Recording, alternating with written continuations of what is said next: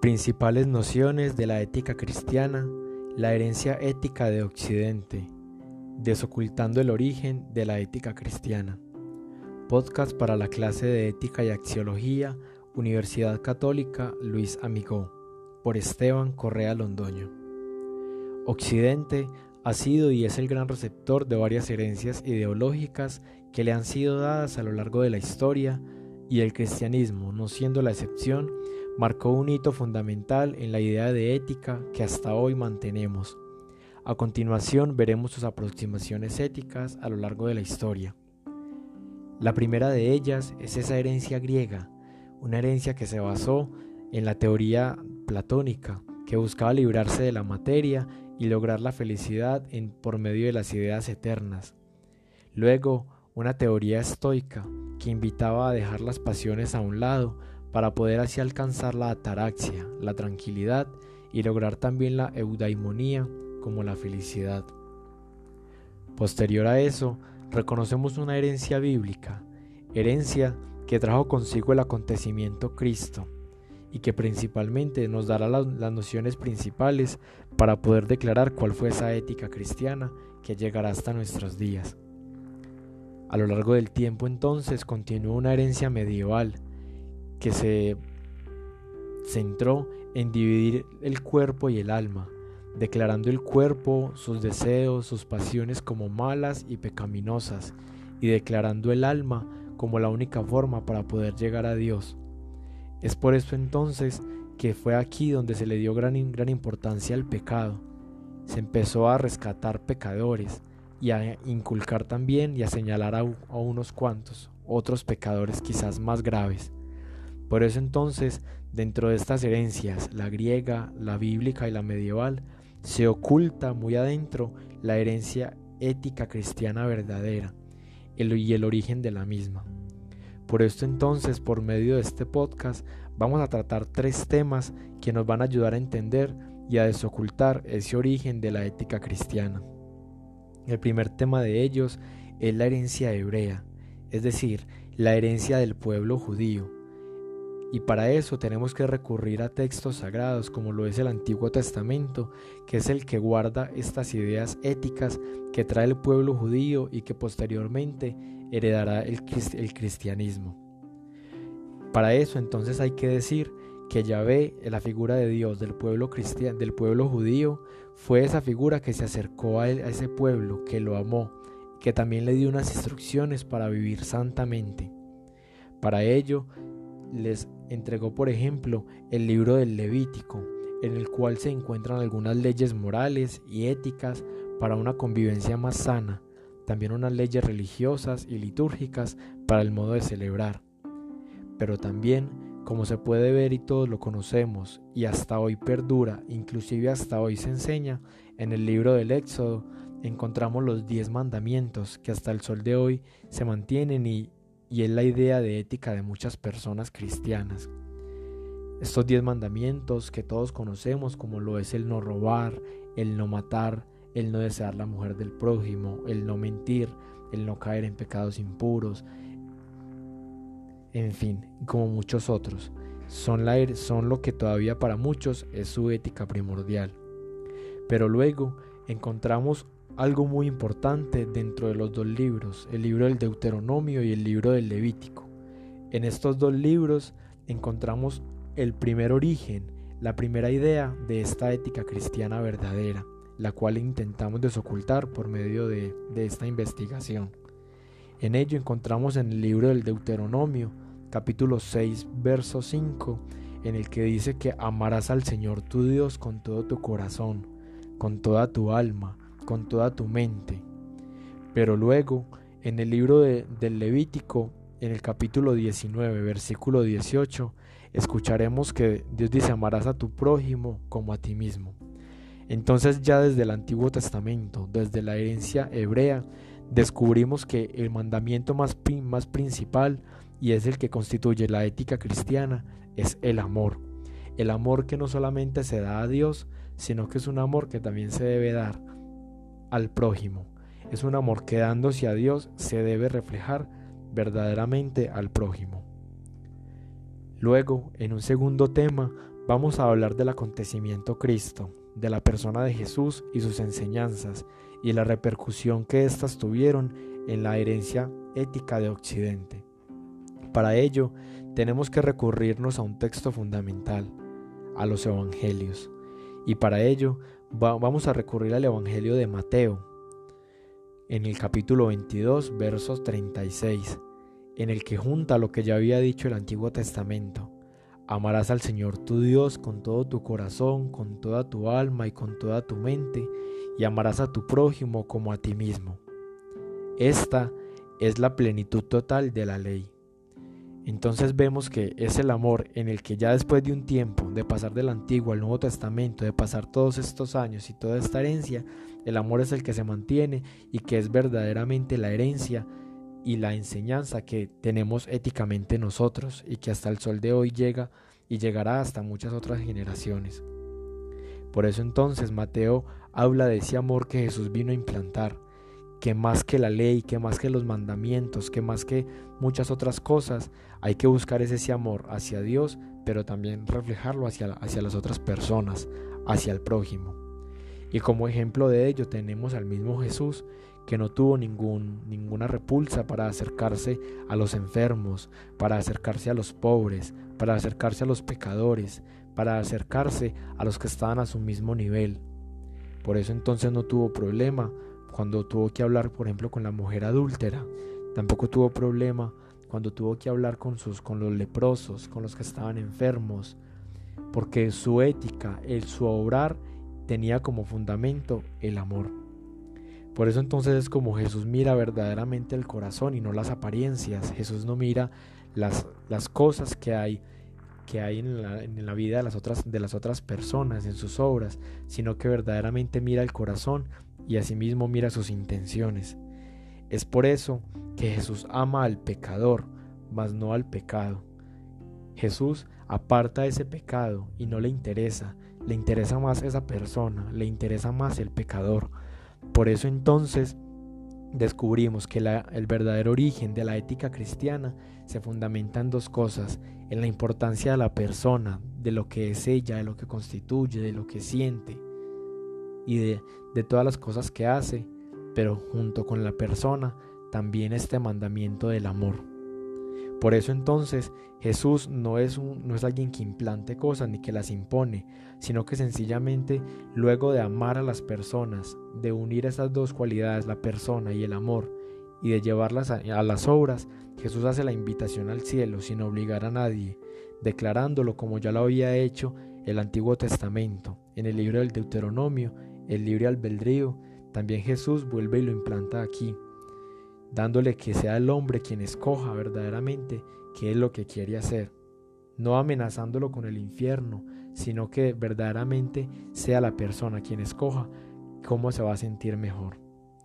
Por último, encontramos el pensamiento actual, en el cual las personas de nuestra actualidad se sienten obligadas a se sienten con obligaciones rituales y litúrgicas, como por ejemplo ir a misa, el tenerse que confesar, y dejaron de lado esa, esa idea de voluntad, esa idea, del, esa idea del libre albedrío. Por eso entonces la sociedad actual tiene la idea de un Dios castigador, de un Dios que se impone, de un Dios que quiere ser alabado en cada momento. De la, la, gente de esta actualidad tenemos la idea del infierno, de que si no hacemos esto o lo otro vamos a caer allí. Pero entonces, para finalizar y concluir, descubrimos que el origen de la ética cristiana, y que ojalá fuera lo que nosotros entendiéramos en este momento, es verdaderamente el amor y la persona. Que no hay un Dios que castiga, que no hay un Dios que nos obliga a nada, pero que si hay un Dios que por medio de Jesús nos enseñó a obrar, a amar al otro, a acercarnos al que está enfermo, al que está triste, al que necesita. Esto es verdaderamente el origen y la esencia de la, de la ética cristiana. Amar a las personas como son y por lo que son.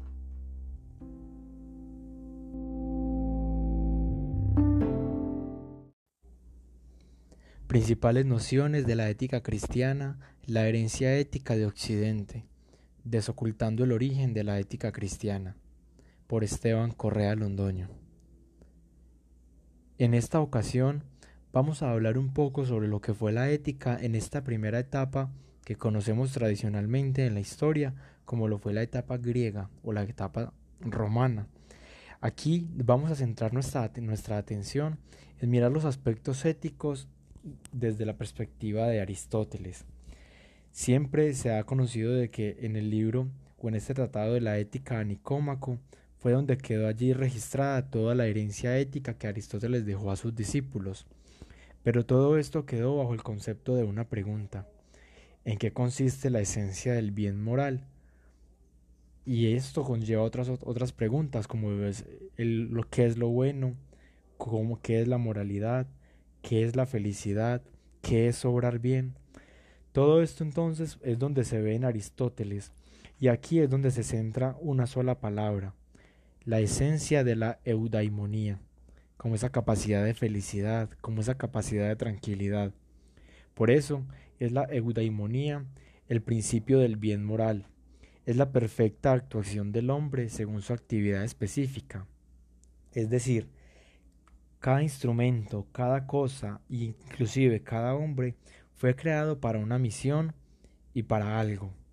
Por eso, cuando ese instrumento, cuando esa cosa y cuando el hombre cumple su cometido, es cuando se entiende que esta cosa, instrumento o el hombre se le puede llamar como bueno o como dichoso. Esto se puede comprender allí en la ética de Nicómaco.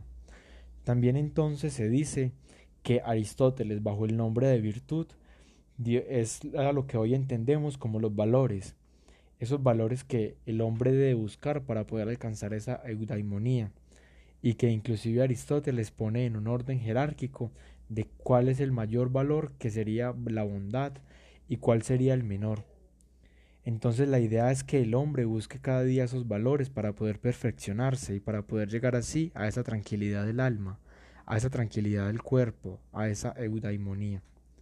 Es por eso entonces que estos valores éticos y espirituales constituyen así el fundamento auténtico de lo que es la eudaimonía y por ende de lo que es la ética en Aristóteles.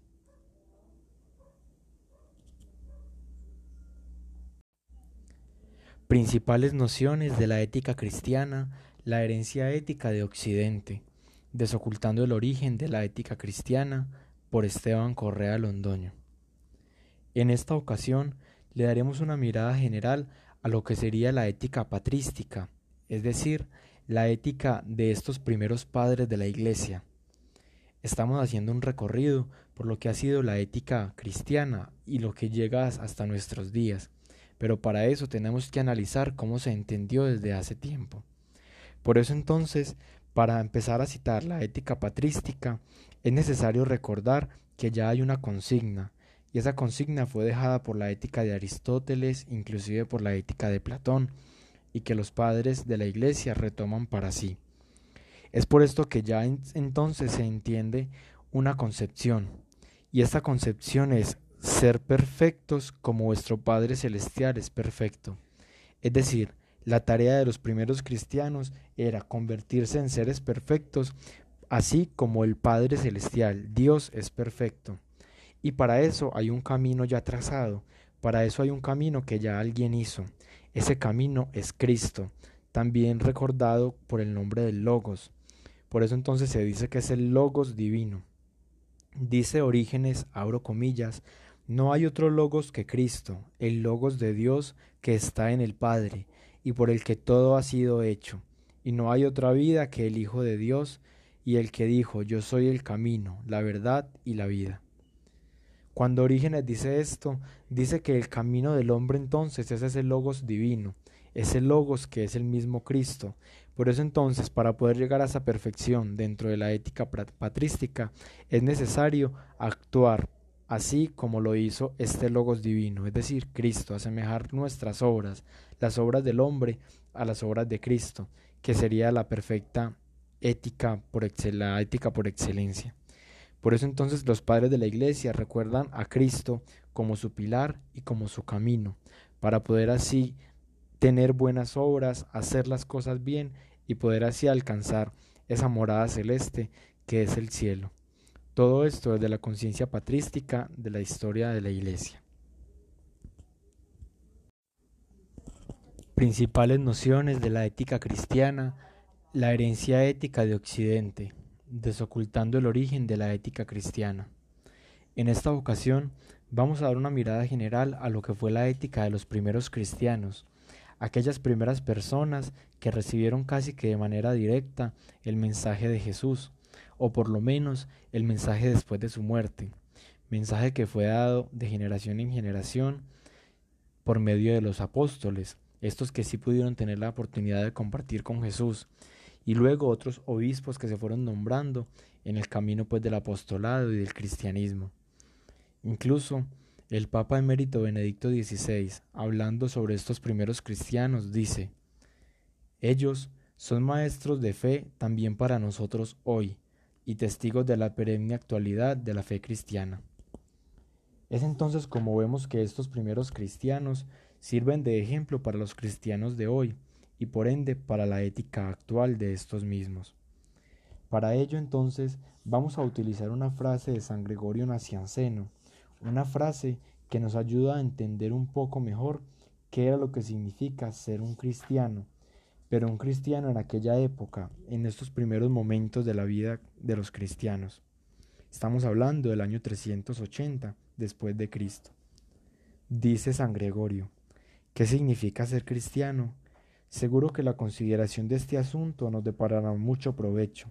En efecto, si captamos, con, si captamos con precisión lo que significa este nombre cristiano, recibiremos gran ayuda para vivir virtuosamente, pues nos esforzaremos mediante una conducta más elevada, en el ser realmente lo que nos llamamos. Así le sucede, por ejemplo, al que se llama médico, orador o geómetra no deja que se le prive de este título a causa de su incompetencia, como le ocurriría si en el ejercicio de su profesión se le encontrara sin la experiencia de vida.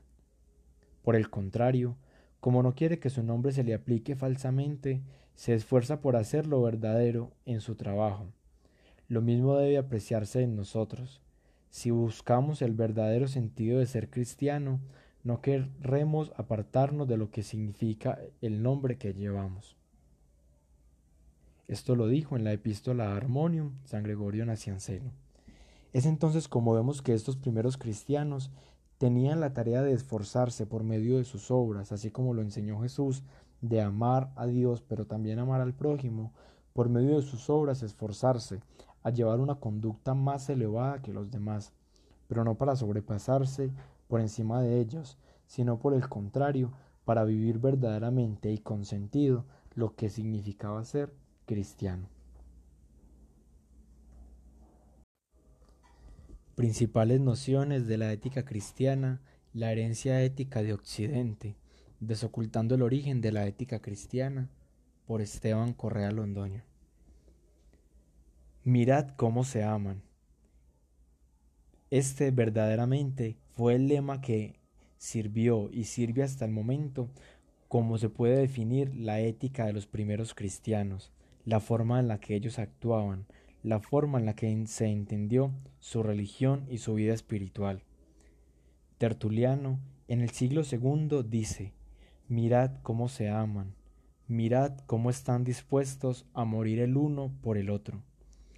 Lo que dice Tertuliano aquí al ver a los cristianos verdaderamente es la tarea que Jesús quiso enseñarle a sus discípulos, qué era verdaderamente esa ética que él quería enseñarnos y que quería heredarnos a nosotros como los cristianos actuales, a nosotros como las personas del hoy. Mirad cómo se aman. Fue lo primero que pudo ver Tertuliano al ver a los cristianos y cómo están dispuestos a morir el uno por el otro. Es verdaderamente y es entendido en otras palabras, como lo dijo Jesús en el momento del lavatorio de los pies. Yo vine a servir y no a ser servido. Hagan esto entre ustedes mismos, lavarse los pies unos a otros. Y para eso, también aquí uno de, los primeros padres, San Policarpo de Esmirna, dice, Permaneced pues en estos sentimientos y seguid el ejemplo del Señor, firmes e, e inquebrantables en la fe, amando a los hermanos, queriéndoos unos a otros, unidos en la verdad, estando atentos unos al bien de los otros, con, la dulzura del Señor, no despreciando a nadie, Cuando podáis hacer el bien a alguien, no os echéis atrás. Someteos unos a otros y procurad que vuestra conducta entre los gentiles sea buena. Así verán con sus propios ojos que os portáis honradamente. Entonces os podrán alabar y el nombre del Señor no será blasfemado a causa de vosotros, porque hay de aquel por cuya causa ultrajan el nombre del Señor. Aquí como se puede ver, San Policarpo nos muestra que estos primeros cristianos estaban llamados éticamente a amarse entre ellos, que de hecho ya lo hemos estado trabajando desde el Antiguo Testamento, se ha venido recurriendo en este verbo amar, primero a Dios, pero que este amor a Dios, esta relación con Dios se tiene que manifestar por medio de los hermanos, queriéndose unos a otros, estando unidos, con la dulzura que viene de Dios, no despreciando a nadie dentro de esta misma ética, haciendo el bien a los otros cada que se pueda, estando siempre atentos, procurar tener conductas buenas con las otras personas, para poder así honrar el nombre del Señor. Es por eso también, como San Ignacio de Antioquía dice, Preocúpate de que se conserve la concordia, que es lo mejor que puede existir. Llévalos a todos sobre ti como a ti te lleva el Señor. Sopórtalos a todos con espíritu de caridad, como siempre lo haces. Dedícate continuamente a la oración. Pide mayor sabiduría de la que tienes. Mantén alerta tu espíritu, pues el espíritu desconoce el sueño. Háblales a todos al estilo de Dios. Carga sobre ti, como perfecto atleta, las enfermedades de todos. Donde mayor es el trabajo, allí hay rica ganancia. Es muy interesante cómo San Ignacio entonces muestra que esta ética cristiana, esta ética heredada inclusive desde el Antiguo Testamento, como lo veíamos en el libro del Deuteronomio del Levítico y en muchas otras citas bíblicas, esta ética llega a los primeros cristianos y llega hasta nosotros como la idea de soportar a los demás con espíritu de caridad, llevar a las otras personas cargándolas sobre sí, pidiéndole sabiduría a Dios, y también ayudar en las enfermedades a todos, cargándolas, como lo diría San Ignacio de Antioquía, como un perfecto atleta. Es por este lado, es por este camino hacia donde apuntaba la verdadera ética que Jesús quería dejar, quería heredar a nosotros, los cristianos de hoy, a nosotros, las personas del común y del hoy. Principales nociones de la ética cristiana, la herencia ética de Occidente, Desocultando el origen de la ética cristiana, por Esteban Correa Londoño. Siguiendo en un tercer paso dentro de esta ética de los primeros cristianos, estos receptores casi directos de la enseñanza de Jesús, vemos aquí una frase muy particular del siglo VII después de Cristo de Clemente de Alejandría, una frase que nos ayudará a descubrir qué es el sentido ético de los cristianos el sentido que Jesús quiso dejar hacia nosotros, esa herencia que verdaderamente deberíamos haber heredado. Dice San Clemente de Alejandría, el verdadero sabio, es decir, el cristiano instruido en sus relaciones con el prójimo, ya sea esclavo o adversario, según la ley, o cualquiera que sea, lo considera siempre igual. En efecto, como quiere la ley divina, no desprecia al hermano, hijo del mismo padre y de la misma madre. Ciertamente alivia consolándolo a quien está atribulado y le exhorta y le procura lo necesario para vivir. Da a todos los necesitados, pero no a todos del mismo modo, sino más bien según la justicia y los méritos, y también a aquellos que le persiguen y le odian, cuando ello es necesario, no importándole que digan que hacen eso por miedo. Al escuchar a, Clemente de Alejandría, vemos entonces que el cristiano éticamente considera a todos por igual, ya sea esclavo o inclusive siendo un enemigo, el verdadero cristiano debe considerar a todos como igual, así como lo, lo quiere la ley. El verdadero cristiano, dentro de esta ética cristiana que deberíamos haber heredado, enseña que este cristiano no desprecia al hermano. Por el contrario, Consuela al que está atribulado, acompaña al que está solo, da a todos los necesitados, pero al que necesita más, pues le da más, así dentro de la justicia y los méritos. inclusive si este que necesita sea uno de los uno un enemigo o sea alguien que persigue, también hay que darle lo que sea necesario, no importándole lo que lo que haya que darle. Es entonces como la ética cristiana nos va desenmascarando de que es una ética que no importa a quién con quién se remite. Es una ética que sobrepasa las barreras de la ideología, de la esclavitud, del adversario es una ética que llega y considera a todos por igual. Una ética que es capaz, que debería ser capaz de darse a todos, sin importar si es el mismo enemigo. Una ética que debería ser capaz de acompañar a todo el que está necesitado, inclusive si ese también nos ha faltado. Verdaderamente es a esto a lo que apunta la ética cristiana. Principales nociones de la ética cristiana, la herencia ética de Occidente, desocultando el origen de la ética cristiana.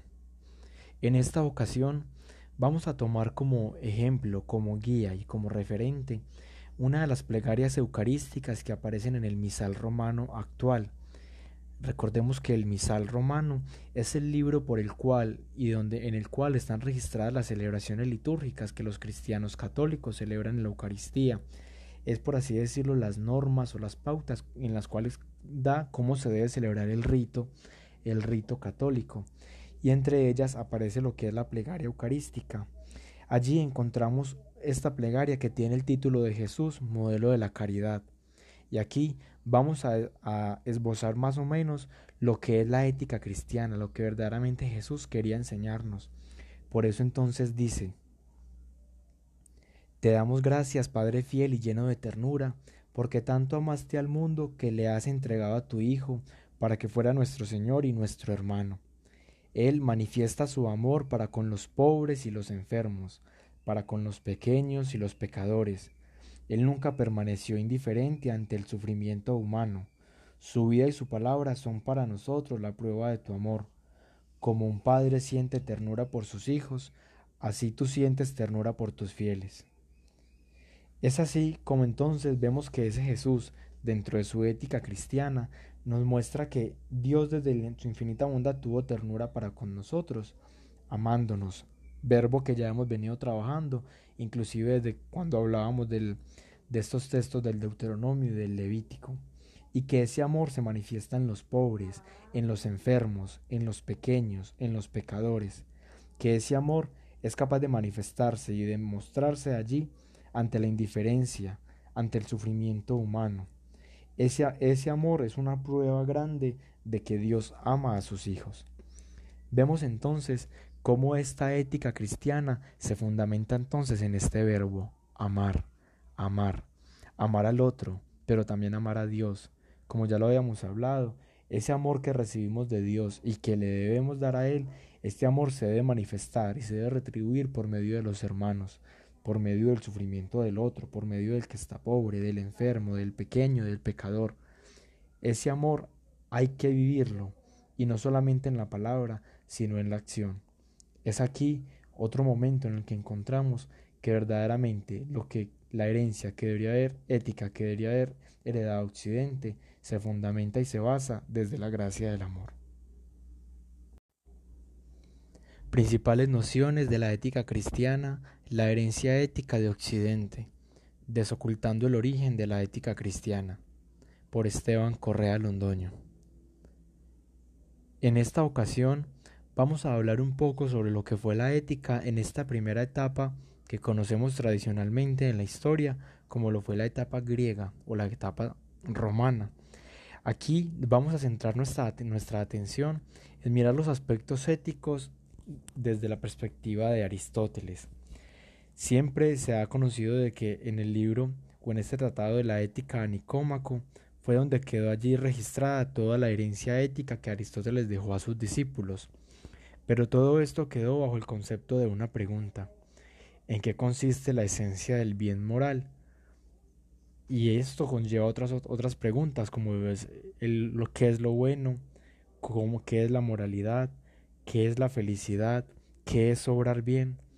Todo esto entonces es donde se ve en Aristóteles, y aquí es donde se centra una sola palabra, la esencia de la eudaimonía, como esa capacidad de felicidad, como esa capacidad de tranquilidad. Por eso es la eudaimonía el principio del bien moral, es la perfecta actuación del hombre según su actividad específica. Es decir, cada instrumento, cada cosa, inclusive cada hombre, fue creado para una misión y para algo. Por eso, cuando ese instrumento, cuando esa cosa y cuando el hombre cumple su cometido, es cuando se entiende que esta cosa, instrumento o el hombre se le puede llamar como bueno o como dichoso. Esto se puede comprender allí en la ética de Nicómaco. También entonces se dice que Aristóteles, bajo el nombre de virtud, es lo que hoy entendemos como los valores, esos valores que el hombre debe buscar para poder alcanzar esa eudaimonía, y que inclusive Aristóteles pone en un orden jerárquico de cuál es el mayor valor que sería la bondad y cuál sería el menor. Entonces la idea es que el hombre busque cada día esos valores para poder perfeccionarse y para poder llegar así a esa tranquilidad del alma, a esa tranquilidad del cuerpo, a esa eudaimonía. Es por eso entonces que estos valores éticos y espirituales constituyen así el fundamento auténtico de lo que es la eudaimonía y por ende de lo que es la ética en Aristóteles.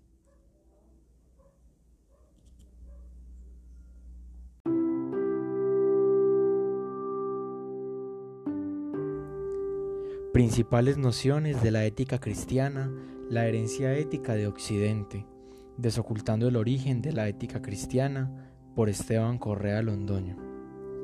En esta ocasión le daremos una mirada general a lo que sería la ética patrística, es decir, la ética de estos primeros padres de la Iglesia.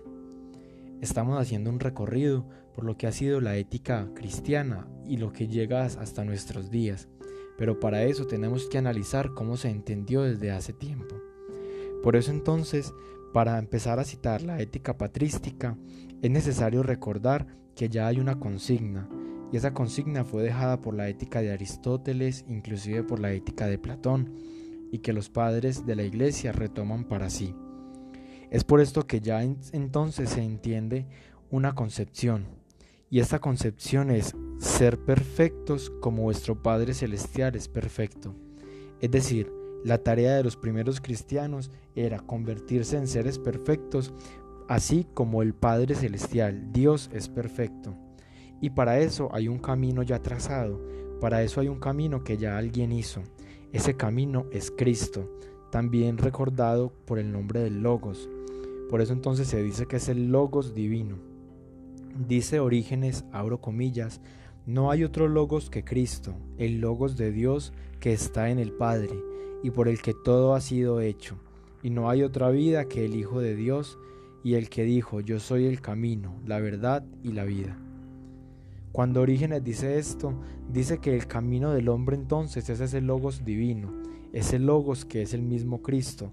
Por eso entonces, para poder llegar a esa perfección dentro de la ética patrística, es necesario actuar así como lo hizo este logos divino, es decir, Cristo, asemejar nuestras obras, las obras del hombre a las obras de Cristo, que sería la perfecta ética por, ética por excelencia. Por eso entonces los padres de la iglesia recuerdan a Cristo como su pilar y como su camino, para poder así tener buenas obras, hacer las cosas bien y poder así alcanzar esa morada celeste que es el cielo. Todo esto desde la conciencia patrística de la historia de la iglesia.